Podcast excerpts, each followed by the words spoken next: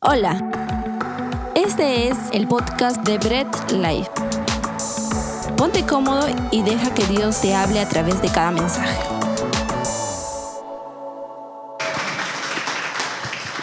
¿Qué tal familia? Tengan muy buenas tardes, pueden tomar sus lugares. Para los que no me conocen, me llamo Naín González, tengo el privilegio de estar pastoreando acá en Bread Life. Si eres por primera vez que vienes acá, recuerda, nuestros dos dichos es, estás en casa, somos familia, siéntete así, ¿ok? Ahora, hemos entrado en este mes de marzo en una nueva serie, hemos estado buscando a Jesús, hemos hablado la semana pasada sobre quién? sobre Adán, ¿verdad? Encontramos a Jesús Adán, sobre todo en el reflejo que causa Adán en Jesús. Mientras que Adán, por Adán teníamos muerte, en Jesús encontramos vida. Ese es encontrar a Jesús en Adán. Y ahora vamos a entrar a buscar a Jesús en otra historia muy popular, creo que es de las más fascinantes, creo que es de las que incluso Hollywood sacó una película. Es buena, es buena, es buena la película. Sí, es buena, pero creo que no refleja todo lo que dice la Biblia y vamos a buscar a Jesús en el arca de Noé. Muchos tildan al arca de Noé como fábula. Es más, ¿quiénes han ido a la escuela dominical? Creo que todos han escuchado al arca de Noé, ¿verdad? ¿No? Metió a todos los animales y a ti también, ¿verdad? ¿Sí? Ok. Entonces, en el arca de Noé todos pudieron entrar, los animales, Noé y su familia, todos esos los sabemos desde muy niños. Lo hemos visto incluso en Semana Santa o en la iglesia. Ahora, entender lo que pasó en los tiempos de Noé nos va a quitar muchas dudas de, en estos tiempos de ahora. Por ejemplo, eh, entendiendo bien lo que la Biblia nos habla del arca de Noé, vamos a entender mucho sobre la edad de la tierra. Y pueden salir muchas preguntas ahí, la tierra es joven, la tierra es vieja, tiene entre 6.000 y 10.000 años o tiene millones de años, vamos a poder entender muchas cosas. Vamos a entender si de verdad existió una Pangea o solamente fueron continentes de frente. Vamos a ver sobre los fósiles, entendiendo el arca de Noé. No lo vamos a ver nosotros hoy, pero sí vamos a entender si entendemos bien. Podemos entender a través del arca de Noé los accidentes geográficos, los cerros, los cañones, las riberas de los ríos solamente entendiendo bien la historia de Noé. Pero hay algo más importante y en eso me quiero centrar hoy, es la situación en que se vivía la sociedad en el arca de Noé. El arca de Noé no, no todo era bonito, es más, si nos ponemos a pensar algo, es que la maldad, ¿no? Decimos, no, eh, vivimos en tiempos peligrosos. ¿Quiénes creen que vivimos en tiempos peligrosos? Sí, todos, ¿verdad? Decimos, vivimos en una situación muy peligrosa, donde hay mucha maldad en la tierra, hay muchas cosas eh, complicadas, pero la Biblia nos dice que esos tiempos no solo son de ahora, sino viene de muchos antes. No solamente nosotros vivimos los tiempos peligrosos y no solamente nosotros podemos estar en tiempos donde matan, violan, roban, asesinan y lo que sea que tú puedas imaginar. No, en los tiempos de Noé también había maldad y saben algo, necesitaban de una solución. Ahora, Noé fue un hombre a quien Dios eligió para preservar la raza humana. Y no voy a encontrar a Jesús en Noé. Vamos a encontrar a Jesús en el arca de Noé. ¿Qué les parece si leemos Génesis 6? Si vienes por primera vez, nos caracterizamos por leer muchos versículos de la Biblia y a veces nos pasamos buen tanto leyendo, pero lo puedes tener en la pantalla, Génesis 6, y vamos a empezar a leerlo para no pasarnos mucho tiempo. Génesis 6, versículo 1, dice, aconteció que cuando comenzaron los hombres a multiplicarse sobre la faz de la tierra y les nacieron hijos, Vamos a pasar al versículo 5 directamente. Dice, vio Jehová que la maldad de los hombres era mucha en la tierra y que todo designio de los pensamientos del corazón de ellos era de continua solamente el mal. Versículo 6, y se arrepintió Jehová de haber hecho hombre en la tierra y le dolió en su corazón. En el verso 7 dice, y dijo Jehová, raeré sobre la faz de la tierra a los hombres que he creado, desde el hombre hasta la bestia y hasta el reptil y las aves del cielo, pues me arrepiento de haberlos hecho. Pero Noé halló gracia ante los ojos de Jehová. Estas son las generaciones de Noé. Noé, varón justo, era perfecto en sus generaciones. Con Dios caminó Noé y engendró Noé a tres hijos, a Zen, a Can y a Jafet. Y se corrompió la tierra delante de Dios y estaba llena de violencia. Y miró Dios a la tierra y he aquí estaba corrompida, porque toda carne había corrompido su camino sobre la tierra. Dijo pues Dios a Noé, he decidido el fin de todo ser porque la tierra está llena de violencia a causa de ellos. Y he aquí, yo los destruiré con la tierra. Hazte un arca de madera de gofer, harás aposentos en el arca y calafatearás con brea por dentro y por fuera. Y de esta manera la harás de 300 codos con la longitud del arca de 50 codos su anchura y de 30 codos su altura. Verso 16, una ventana harás al arca y la acabarás a un codo de elevación por la parte de arriba y pondrás la puerta del arca a su lado y le harás piso abajo, segundo y tercero, o sea, de tres pisos. Versículo 17, y he aquí que yo traigo un diluvio de agua sobre la tierra para destruir toda carne en que haya espíritu de vida debajo del cielo. Todo lo que hay en la tierra morirá.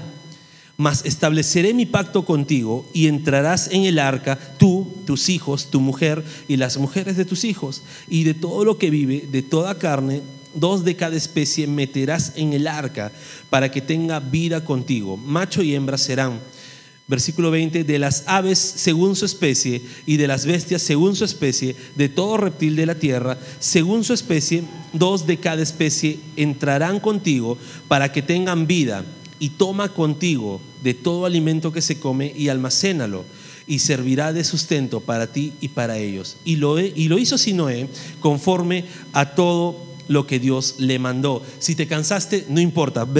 Capítulo 7 dice, versículo 1 dice, dijo luego Jehová a Noé, entra tú y toda tu casa en el arca, porque a ti he visto justo delante de mí en esta generación. Y vamos de frente al versículo 7, y por causa de las aguas del diluvio entró Noé al arca, y con él sus hijos, su mujer y la mujer de sus hijos. Verso 11, el año 600 de la vida de Noé, en el mes segundo, a los 16 días del mes, aquel día fueron rotas todas las fuentes del grande abismo y las cataratas de los cielos fueron abiertas. Y hubo lluvia sobre la tierra cuarenta días y cuarenta noches. En este mismo día entraron Noé, Sen, Cam, Jafet, hijos de Noé, y la mujer de Noé, y las tres mujeres de sus hijos con él en el arca. Verso 16, y los que vinieron, macho y hembra de toda la carne, vinieron como le había mandado Dios, y Jehová le cerró la puerta. Y fue el diluvio cuarenta días sobre la tierra, y las aguas crecieron y alzaron el arca y se elevó sobre la tierra. Y subieron las aguas y crecieron en gran manera sobre la tierra, y flotaba el arca sobre la superficie de las aguas y las aguas subieron mucho sobre la tierra, y todos los montes altos que había debajo de los cielos fueron cubiertos. Quince codos más altos subieron las aguas después que fueron cubiertos los montes. Versículo 21, y murió toda carne que se mueve sobre la tierra, así de aves como de ganado y de bestias, y de todo reptil que se arrastra sobre la tierra, y todo hombre todo lo que tenía aliento de espíritu de vida en sus narices, todo lo que había en la tierra murió. Así fue destruido todo ser que vivía sobre la faz de la tierra, desde el hombre hasta la bestia, los reptiles y las aves del cielo, y fueron raídos de la tierra, y quedó solamente Noé y los que con él estaban en el arca, y prevalecieron las aguas sobre la tierra 150 días. Si es que no leíste la Biblia durante la semana, siéntete satisfecho. Acompáñame a orar, por favor. Bendito Padre, gracias te damos por tu palabra, gracias te damos por lo que podemos aprender de ti, Señor. Ahora ilumínanos, Padre, y que tu Espíritu Santo sea guiándonos durante este mensaje, porque sabemos que es palabra tuya. Señor amado, abre nuestro entendimiento y permite que captemos todo lo que tú quieres que captemos. En el nombre de Jesús, amén. Quiero concentrarme en tres puntos, solamente tres puntos de todo lo que hemos leído. Les dije que nos gusta leer bastante. ¿ok? Primer punto, eh, había, un, había, un, mundo lleno de maldad. Bien, eh, siempre es clásico, como mencioné, poner que los tiempos antiguos son mejores que los tiempos modernos. Sobre todo nuestras abuelitas lo dicen, no, no, lo antiguo es mucho mejor, ¿no? Es más, alguno, muchas veces uno que no está tan viejo dice, no, prefiero la música antigua que la música moderna. Yo puedo vivir, puedo tener mi época, mi época son los 2000, me gusta la música de los 2000 y genial, pero digo, a veces escucho la música que escuchaba mi papá y digo, es más bonita, ¿no? La música de mi época me trae, puede traer nostalgia, me puede traer de repente, eh, qué bonito, me hace recordar mi adolescencia, pero digo, su música de mi papá es mucho mejor. Y a veces pensamos eso, pero en casos de la maldad, muchas veces pensamos también que antes era menos maldad. Y algo que escuché, porque en las últimas noticias terribles que hemos estado viendo, algo que escuché es, a lo mejor no es que antes no habían situaciones iguales, sino que puede ser que antes no habían los medios de comunicación para enterarnos de todo lo que de verdad pasaba. Y eso es lo que causa. La maldad ha estado desde el principio de los tiempos. No es que sea cuestión de modernidad las cosas malas. No es que, ah, ya no dejo salir a mis hijos porque estamos en tiempos malos. No, antiguamente también habían secuestros, habían violaciones de niños, habían robos, habían asesinatos, había todo. Nada ha cambiado. La maldad siempre ha estado y ha estado desde el principio. ¿Se acuerdan que la semana pasada vimos que todo empezó por Adán? Pecó Adán y la naturaleza humana se corrompió. Pecó Adán y ya todos nacemos con ese bicho, con ese bicho que se llama pecado. Si alguno me dice, ah, pero un niño no es malo, pues dígame si el niño no es egoísta. Dígame si el niño no es desobediente, malcriado. ¿Alguien le enseñó? No. ¿Tiene conciencia de ello? No. Es su naturaleza. Entonces la maldad ha estado constantemente en el ser humano. Ahora, la Biblia nos hace una mención, Noé era séptima generación de la descendencia de Set. Si no conoces quién es Set, te lo voy a decir. Adán tuvo dos hijos que se llamaban Caín y Abel, ¿verdad? También, escuela dominical. Caín mató a Abel, la generación de Caín se, maldijo, generación mala, y Adán y Eva tuvieron otro hijo, un tercer hijo que se llamó Set, que era como que el que reemplazó a Abel. Y este hijo tuvo una generación buena. Noé viene de esa línea, de la séptima generación de, de Set, que alababan a Dios, caminaban con Dios. Por eso que era una persona justa, era recto delante de Dios. Ahora, Noé vivía en una sociedad mala. Cuando les mencioné de la película de Noé, me encanta cuando Noé va al valle donde están toda la descendencia de Caín y era un valle de perdición. Mataban, violaban, secuestraban, comían animales de una manera salvaje, robaban personas para venderlas y da un pequeño reflejo de lo que de verdad era esos tiempos. Eh, no hay nada nuevo debajo del sol. La maldad estado ayer, está hoy y va a estar hasta que el Señor regrese. El mundo en el que vivía Noé era un mundo totalmente lleno de maldad. El mundo en el que estás viviendo sigue siendo un mundo lleno de maldad. Bien, y esto me lleva a mi segundo punto. Mi segundo punto es una pregunta que lo encontramos en uno de los pasajes que está ahí. Y la pregunta es, ¿Dios se arrepiente? Esta es la primera situación en la Biblia, porque hay otras que también menciona, que Dios se arrepiente. Y eso es algo que nuestros amigos que no creen mucho en Dios nos paran de repente haciendo mención, pero tu Dios se arrepiente. Tu Dios hace cosas malas, ¿verdad?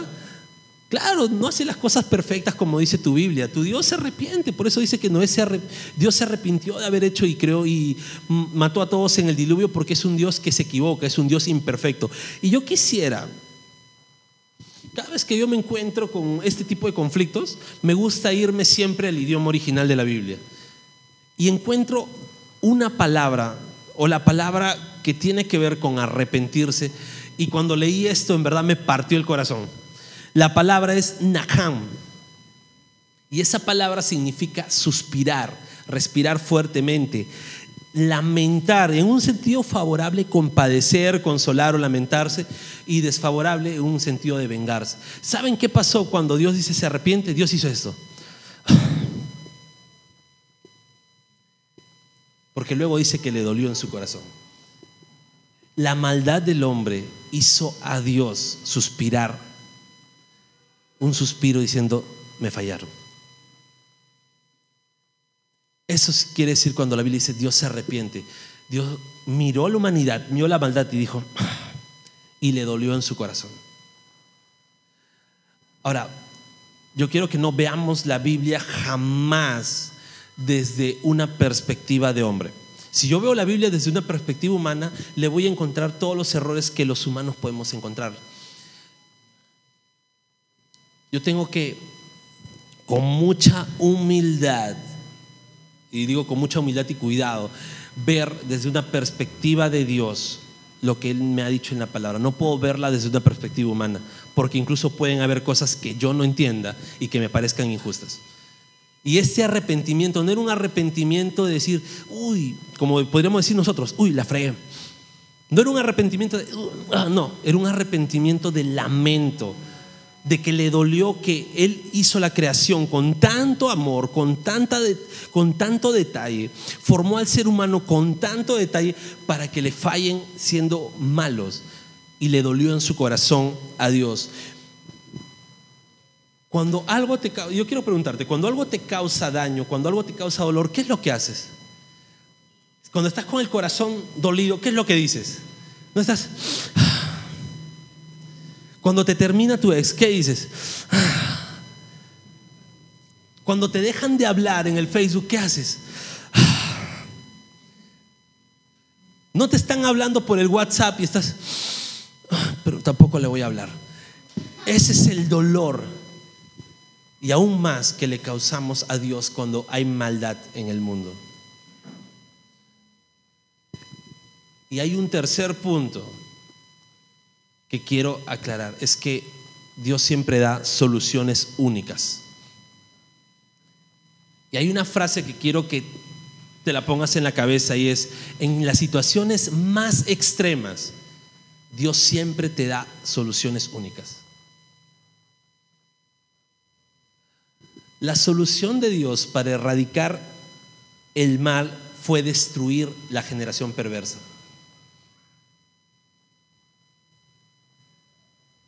Me imagino que Dios, eh, habrá habido mucha gente, pero no tantos millones como ahora, y Dios habrá dicho, bueno, vamos a eliminar a la generación perversa. Vamos a destruir a la generación perversa. Vio a Noé que tenía, era un hombre recto y dijo, bueno, Noé solamente Noé sobrevivirá y decidió eliminar a la generación perversa. Y no existía otro medio de salvación salvo el arca de Noé, el arca que le mandó a construir. Ahora, cuando Dios le mandó a construir el arca a Noé, no confió en lo que Noé podría saber de carpintería. No confió en lo que Noé podría saber de construcción o de materiales o lo que sea. Dios le dio las instrucciones exactas para construir el arca. Por eso quería que leamos todo, ¿no? Las medidas, el número de pisos, eh, los materiales que usó, porque le dio instrucciones exactas. No fue que le dijo, oye, no, construye un arca y Dios se fue, ¿no? No dijo, oye, no, ¿sabes qué? Ahí está tu arca, juégatelas, ¿no? Dios le dijo, vas a construirla de esta manera, vas a hacerla de esta manera, estas medidas, todo lo que necesitaba saber Noé. Dios le indicó. Y hay un detalle. Hasta antes de hacer este bosquejo, eh, lo que veía solamente veía una característica del arca reflejada en Jesús. Y cuando empecé a terminarlo, pude encontrar cuatro características de la construcción del arca que me reflejan a Jesús. La primera es que fue construido de gofer y gofer era un tipo de madera muy usado en esa época para construcciones de refugios, para construcciones de casas, para construcciones, eh, para alojar a una persona. ¿Y saben qué refleja eso Jesús? Es que, que, tú en Jesús puedes encontrar refugio, tú en Jesús puedes encontrar ese alojamiento, tú en Jesús puedes encontrar esa protección, al igual que se construyó de esa madera de gofer, tú en Jesús puedes encontrar ese alojamiento. En tus tiempos difíciles, Jesús es tu refugio. En tus tiempos de pruebas, Jesús es tu refugio. En tus tiempos de angustia, Jesús es tu refugio solamente el material del cual fue hecho el arca me da un buen reflejo de lo que Jesús hace ahora y es nuestro refugio. El segundo, la segunda característica del arca que me refleja Jesús es que estaba cubierto de brea. Le dijo, vas a cubrir de brea. La palabra no recuerdo, era muy, es muy difícil, pero la vas a cubrir de, de brea. Por dentro la vas a cubrir, por fuera y la palabra brea en, el hebreo es kofer, que no solamente significa brea. La palabra kofer significa, es una figuración de precio de redención y tiene una raíz que me gusta más que es kafar, que significa cubrir, que significa expiar, que significa aplacar, cancelar. ¿Y saben quién hizo eso? Lo hizo Jesús en el mundo. Cuando Jesús murió y derramó su sangre, canceló tu deuda, te cubrió, te hizo la expiación, o sea, Él se puso en tu lugar. Él murió por ti. Es un símbolo de la expiación perfecta que hizo Jesús. Entonces, la brea también es un reflejo de Jesús. Ahora, también Dios demandó a Noé a construir una ventana en el techo. Ya vamos a aprender un poco de hebreo. Esta palabra sojar quiere decir una ventana en el techo, una ventana que te da la luz del mediodía. Es una ventana la cual tú la abres y puedes tener la luz adecuada justo encima de tu cabeza, que es el mediodía. ¿Y saben quién dijo que era la luz? Jesús en Juan 8:12 dijo que era la luz del mundo y los que andaban en él nunca más andarían en tinieblas. Ese es el reflejo de la ventana en el techo del arca, es que Jesús va a ser tu luz todos los días de tu vida. Si tú estás en él, no vas a andar en tinieblas jamás. Tienes tres características. ¿Va a ser tu refugio? Él hizo la expiación perfecta en ti con su sangre. Él es la luz que tú necesitas en tu vida. Y también le dio una cuarta indicación. ¿Y saben cuál es? Es que le dijo, construye una sola puerta. Ahora uno diría, ¿por qué solamente una sola puerta? ¿Por qué no dos o al menos tres, ¿no? para subir más rápido a los animales? Dios le dijo, construye una sola puerta. Puerta es petaj, que no solamente significa puerta, significa camino, entrada. ¿Saben algo? Cuando Jesús o cuando Dios manda construir el arca y le dice, haz una sola puerta, es que va a ser un solo camino, una sola manera de poder entrar al arca, era por esa puerta. Y Jesús en muchas ocasiones, y en Juan 19 revela que Él es la puerta para salvación. ¿Sabe? En el mundo antiguo, o en el tiempo de Noé, eh, la solución era destrucción, iba a ser destruido el mundo. Hoy seguimos viviendo una destrucción continua. Y de la misma manera, así como el único camino era esa puerta del arca. La única manera de salvación hoy es Jesús. El único camino para salvación es Jesús. Ahora, hay algo bien interesante y es eh, por qué, a pesar de haber eliminado el diluvio, perdón, a pesar de haber eliminado en el diluvio a la raza pecadora, ¿por qué sigue, seguía habiendo maldad? Porque uno puede decir, ¿no? ¿Verdad? Oye, Noé, bueno, se destruyó todo y se acabó la maldad, ¿no?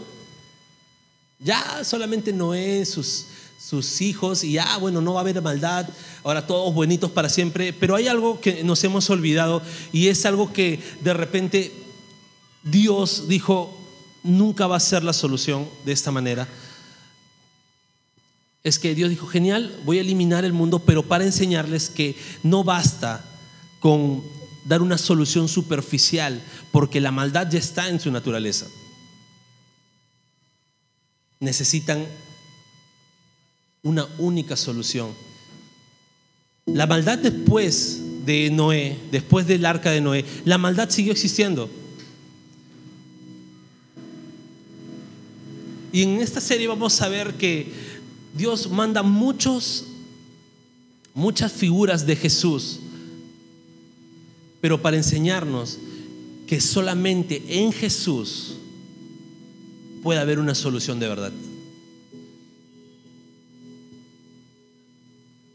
Dios eliminó una generación perversa y nació otra. ¿Dios se equivocó? No. Quería enseñarnos que necesitamos a Jesús en nuestras vidas para por fin poder vencer. Hay personas en la actualidad que juzgan a Dios y dicen, no, si Dios existiera y fuera bueno, pues ¿por qué no elimina la maldad? Ya lo hizo una vez, en un diluvio. Y siguió habiendo maldad es porque la solución no es destruir, la solución es Jesús. El pecado destruye, el pecado mata, condena. Y el pecado condena una destrucción mucho peor de la de los tiempos de Noé. El diluvio solamente destruyó a una generación en una vida y en una vida humana, una vida material. El pecado no solamente destruye la vida material como lo estamos viendo ahora y viviendo ahora, ¿no? Sino el pecado también destruye en la eternidad.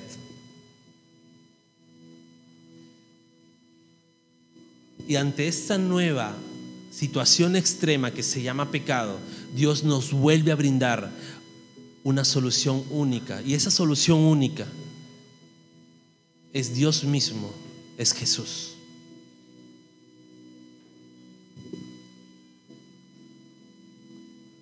Vivimos en un mundo de maldad y lo peor de todo es que colaboramos con esa maldad. Acá no, no, no, no, no vengo a decir, eh, bueno, yo soy cristiano yo vivo una vida santa y yo soy el, el, san, el san, san, san y todos los san que pueda haber. No. Vivimos en un mundo de pecado y nosotros colaboramos todavía con la maldad. Mientras que estemos en este cuerpo pecador, vamos a seguir colaborando con la maldad. Pero no quiero decirte que, que tienes que pecar deliberadamente porque a la final no hay solución. No, hay una solución que se llama Jesús que te hace libre del pecado, te hace libre de tus decisiones de maldad. ¿Por qué? Porque Él murió por ti en la cruz. ¿Ok? Hay una solución única, se llama Jesús. la sociedad y nosotros mismos aún seguimos haciendo causantes del dolor que Dios siente con nuestras acciones. ¿Recuerdan ese, ah, me fallaron?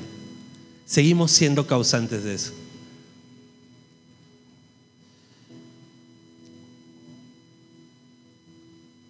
¿Saben? Busquemos a Jesús. Necesitamos buscar más a Jesús, encontrarnos con Él. Y dejemos de hacer cosas que hagan doler el corazón de Dios. Y hay una única solución, y quiero que nos quedemos con esto. Hay una única solución para la maldad de este mundo. No hay dos, no hay tres, hay una única puerta, hay un único camino. No es que todos los caminos nos conducen a Dios. Hay un único camino y ese camino se llama Jesús. Que es la solución para esta vida física y es solución para una vida eterna. Jesús es la única solución. Acompáñeme a orar, por favor. Bendito Padre, gracias por hacernos entender que es en Jesús que podemos tener la salvación, es en Jesús que podemos estar libres del pecado. Y es Jesús, así como el arca fue en los tiempos de Noé, el único medio para poder salvarse de la destrucción. En estos tiempos es Jesús el único medio para poder salvarnos de la destrucción. Dios, la sociedad pone la fe en cada cosa, pone la fe en la política, pone la fe en la educación, pone la fe, Señor, en la salud, pone la fe en el Estado y nos han defraudado. ¿Por qué? Porque no hay otra solución en este mundo. Es Jesús la solución. Permítenos, Señor, ser reflejos de ese amor que tú nos has dado. Ser reflejos, Padre, y poder predicar ese evangelio que Jesús nos dejó, que Jesús nos enseñó, que tú nos has dejado a través de tu palabra, Dios. Y poder hacer entender, poder ser esos medios de que en este mundo destructivo, solamente en Jesús hay solución. Te damos gloria, Señor, te damos la honra. Y permítenos, Dios, que a lo largo de la semana, que a lo largo de todos nuestros días, seas tú guiándonos. Y Señor, si hay personas que han venido por primera vez aquí, si hay personas que están entendiendo este mensaje, tú eres el que hace el trabajo. Nosotros solamente somos comunicadores tuyos. Tú sé trabajando en sus vidas, tú sé Dios redarguyendo sus corazones, porque tu palabra jamás regresa vacía. Gracias por todo. Amén. Amén. Y nos vamos cantando a nuestro Dios. Gracias por escuchar el mensaje de hoy y no olvides compartirlo. Síguenos en nuestras redes sociales, Instagram, arroba Bread Life Family, Facebook Bread Life.